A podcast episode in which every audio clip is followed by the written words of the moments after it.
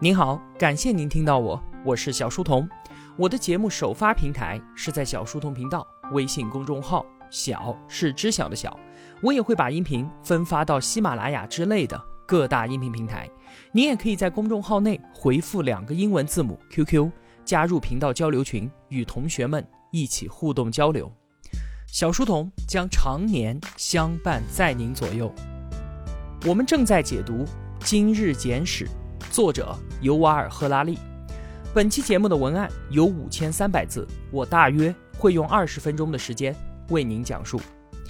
各位同学，不好意思啊，这期节目本来是在上周末就要更新的，但是因为我的工作原因呢，我又去外地出差了，所以把这期节目给耽误了，非常的抱歉。那在今天的节目当中呢，我们要聊两个议题，一个是母体，母亲的母，身体的体，母体。另一个是教育，教育，我想大家都知道是什么意思。那母体是什么呢？我们就先来看一看啊，这个不明觉厉的议题。在上期节目当中，我们聊到了真相。我们说啊，在现今如此复杂的世界当中，关于真相、关于正义、关于道德，像这些问题，似乎已经没有了确切的答案。那我们作为个人来说，要怎么办呢？也只能是尽可能的拒绝被欺骗，拒绝被操纵，尽可能的活得清醒一些。那关于真相这个话题，其实赫拉利啊还有一个议题。上期节目呢，因为时间原因我没能说到，是关于未来真相的，就是母体这个议题非常的有趣。赫拉利说啊，未来可不是科幻小说，我们永远都没有办法逃离母体。这句话是什么意思呢？对于我们绝大多数人来讲啊，是什么在影响着我们对于未来的想象呢？我们普通人啊，基本上是不会去看什么关于人工智能和尖端科技的学术报告的，但是我们都会去看像是《终结者》这样的电影。然而啊，就正是这些影像在塑造着我们对于未来的想象。不过呢，绝大部分的科幻小说和电影，其中都有一个问题，就是他们把智能和意识。给搞混了。我们之前就说过啊，获得人类一样的意识，这并不是人工智能掌握力量的必要前提。那我们直接就把人类的邪恶欲望类比强加到人工智能头上，当然是有问题的。所以说啊，我们与其担心那一场人类和机器人之间的末日战争，实际上我们更应该担心的是少数人类精英通过算法获得了绝对的力量之后，对于我们普通人的。彻底控制。比方说啊，在《黑客帝国》的世界里面，所有人都是躺在一个盒子当中，浸泡在溶液里，头上呢插着一个插头。人们所经历的一切都只在他们的大脑当中发生，这一切也都是由一个称之为母体的算法在控制着。你看这部电影的设计啊，可以说是非常的精妙，但是这个剧情设定还没有发挥到极致。因为我们看到啊，在母体之外，人们都还有一个真正的自我，也还有一个真正的现实存在。所以呢，在经历了许多的考验和磨难之后，主角尼欧还是成功的击败了母体，找到了真实的自我，也到达了应许之地。但是啊，我们在深想一层，就会发现，最后这个所谓的应许之地，也就是这个现实世界，和我们想要挣脱的母体。它其实并没有什么本质上的不同，母体当中存在的那些暴力和冲突，在真实世界当中是一样不少。我们在现实里面受到欲望、恐惧、爱和嫉妒的驱使，而在母体当中呢，也是完全一样的。按照《黑客帝国》所描述的未来，我们真的应该担心算法和摄像头控制了真正的现实和现实当中的所有人吗？其实啊，所谓的真实本身。它就是虚幻的，我们害怕被关在一个充满溶液的棺材里面，但其实呢，我们每个人，你和我，一直都被困在这样的一个盒子里。这个盒子叫做大脑，在大脑之外，还有一个更大的盒子，也就是我们现在你我身处的，充满了各种虚构故事的人类社会。我们以为的逃脱，不过是从一个母体跑到一个更大的母体当中罢了。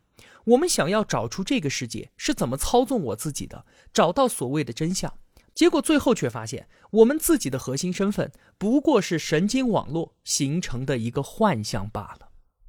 看电影的时候啊，我们可能会担心，说如果我自己被困在母体里面，那么就会错过现实当中的某些东西，比方说，我就不能亲身去到云南大理看到美丽的洱海了。但事实上啊，我们在生活当中所经历的那一切，都只是发生在我们自己的大脑里。不管是在母体里去到大理，还是逃出母体，在现实中看到洱海，这对于我们自己来讲，其实没有任何的区别啊。因为这一切的感受，最终它都是我们大脑里面的一阵电流。那反过来说，我们在母体里面受到的各种各样的痛苦、恐惧和爱，也当然可以说它就是真实的。母体内外没有任何的差别。你可能觉得这怎么能够一样呢？一个是主动的选择，一个是被动的操控。我们当然不愿意被操控，我们要真实，要自由。但是啊。就算回到我们的现实生活当中，这个所谓的真正的自我，它的边界也是极其的模糊的。我们自以为啊，自己是在用自由意志和心智塑造和改变着外部世界，但与此同时呢，外部世界也在影响着我们自己啊。那么哪一边受到的影响更大呢？这还真就不好说了。看看目前最尖端的科学理论，我们就能够知道，其实我们一直都是在被操纵着的。我们听过的那些歌曲，看过的那些电影，以及接受到的所有教育，这些外在的影响都在不断的重塑我们自己。当您听了这期节目之后，其实你就已经改变了，已经与之前的自己不再是同一个人了。那我们想要守住的真实的自己，它的边界在什么地方呢？这还不算完，我们更进一步来说，真实的自我这个概念，它本身都是有问题的。有一部迪士尼的动画片，它叫做《头脑特工队》，应该很多同学都看过吧？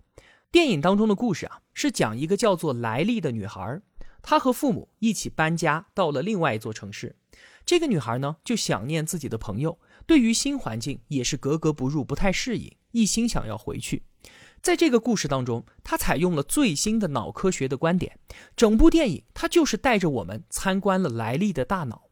我们在里面没有看到什么不变的灵魂，没有看到什么真实的自我。莱利她也从来不会有什么自由选择。这个小女孩她并没有受困于某个母体，相反的，她自己就是母体。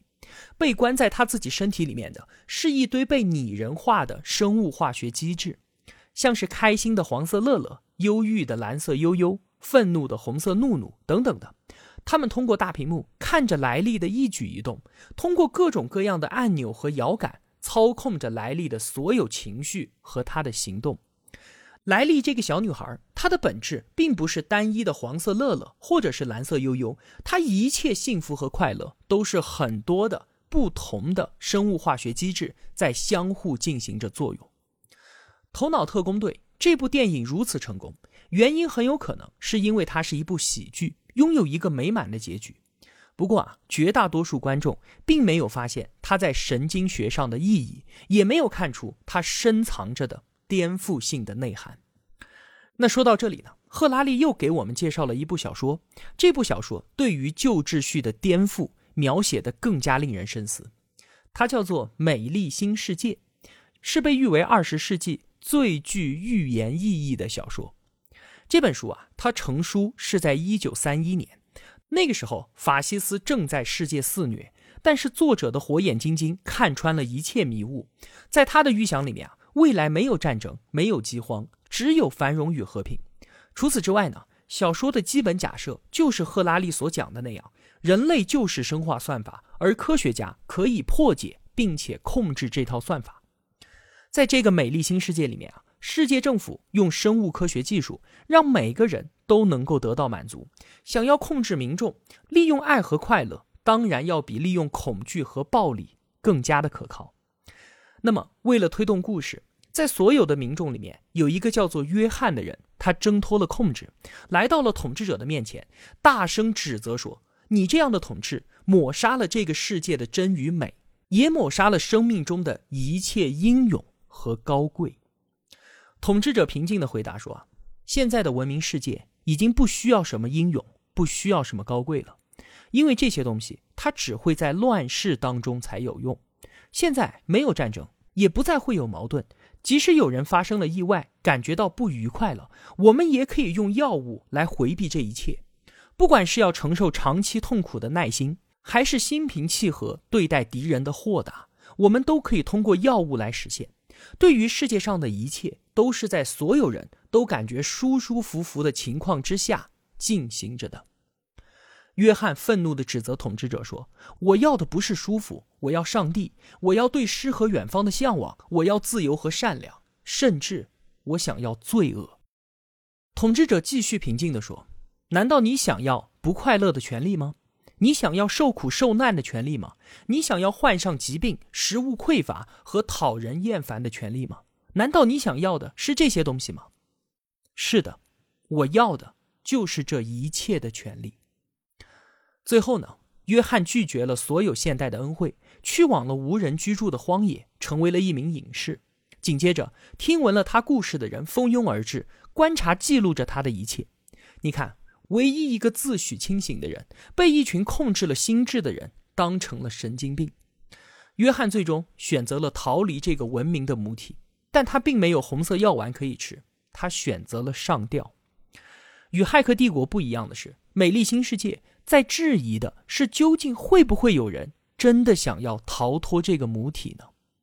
赫拉利说：“既然我们的大脑和自我它都是母体的一部分，那么想要逃离母体，那就必须要逃离自我。这个问题值得我们一直探寻下去。那么，关于母体这个议题啊，我们就先说这么多。下面呢，我们再讲下一个议题——教育。赫拉利坦言说啊，改变。才是唯一不变的事情。在前面的节目当中呢，我们一再强调，人类正在面临着前所未有的各种各样的变革。那所有的旧故事都在分崩离析。这个时候，我们自己或者将来我们的孩子要怎么应对这个前所未有的不确定性呢？二零五零年的世界会是一个什么景象？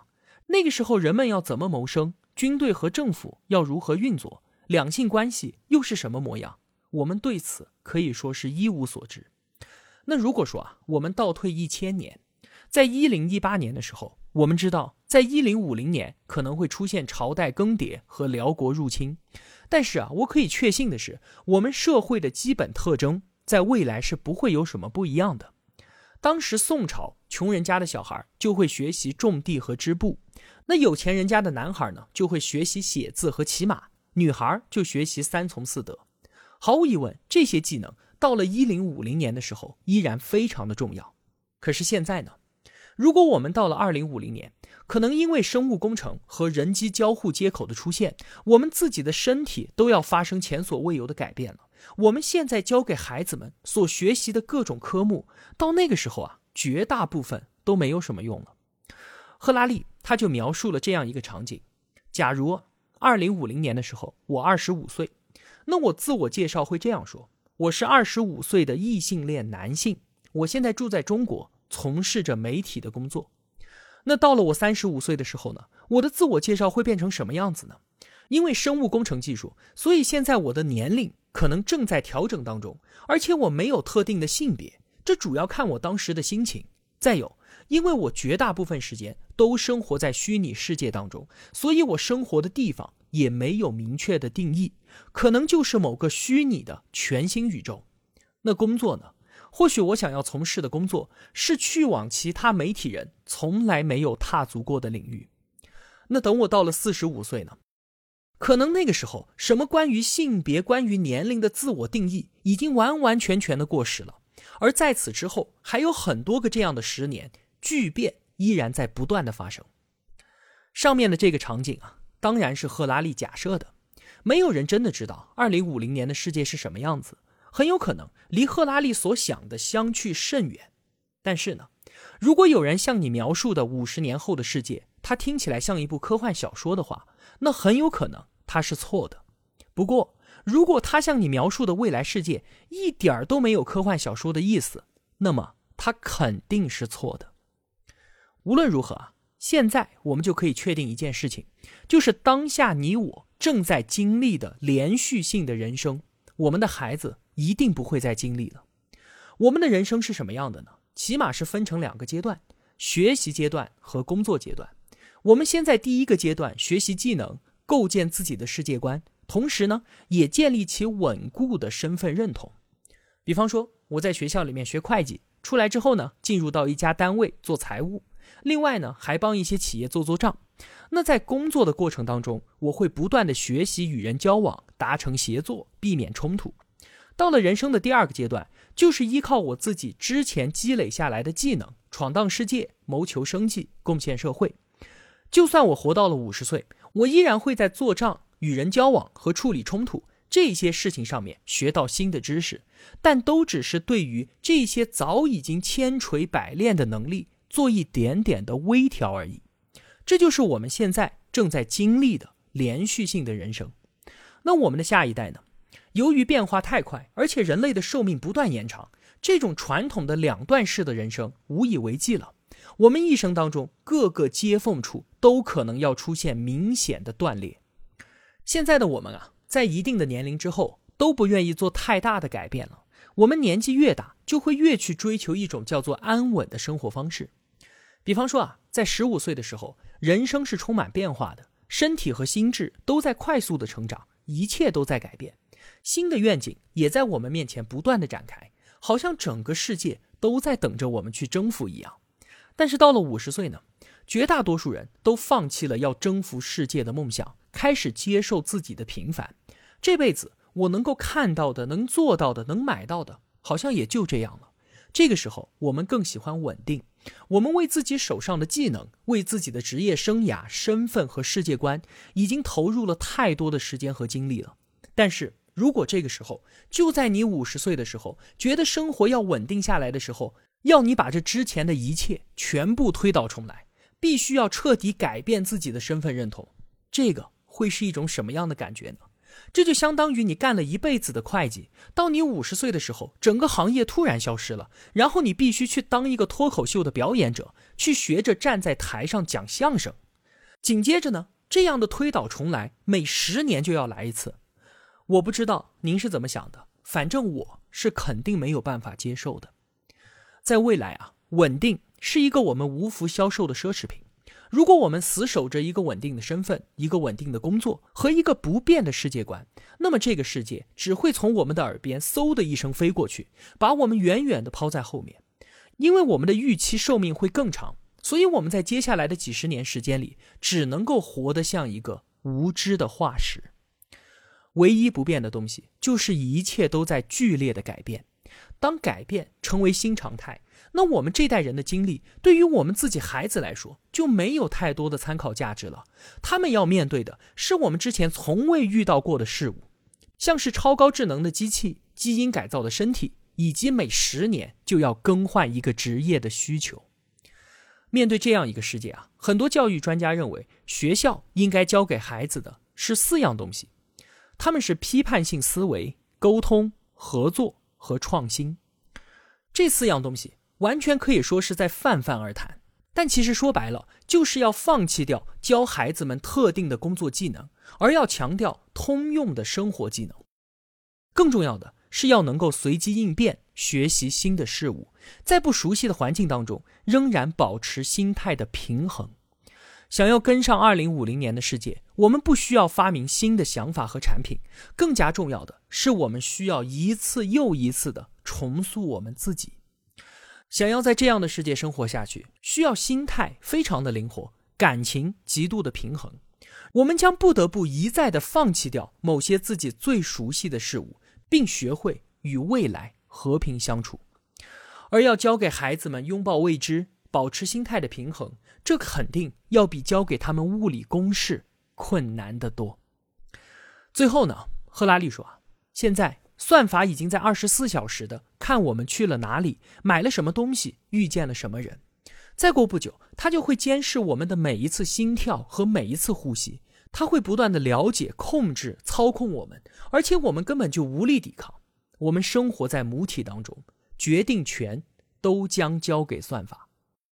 当然了，多半情况下我们都是自愿的，因为我们相信算法能为我和世界做出最好的决定。但是，如果你还想为自己的存在、为人生的未来保留一点控制权的话，那你需要赶紧跑起来，跑得比算法快，比腾讯、阿里快，比政府快，赶在他们之前，真正认识你自己。不过呢，我觉得很可惜，因为起码现在我认为我是跑不过他们的。好了，今天的节目就和您聊这么多了。如果我有帮助到您的话，也希望您愿意帮助我。一个人能够走多远，关键在于与谁同行。我用跨越山海的一路相伴，希望得到您用金钱的称赞。我是小书童，我在小书童频道与您不见不散。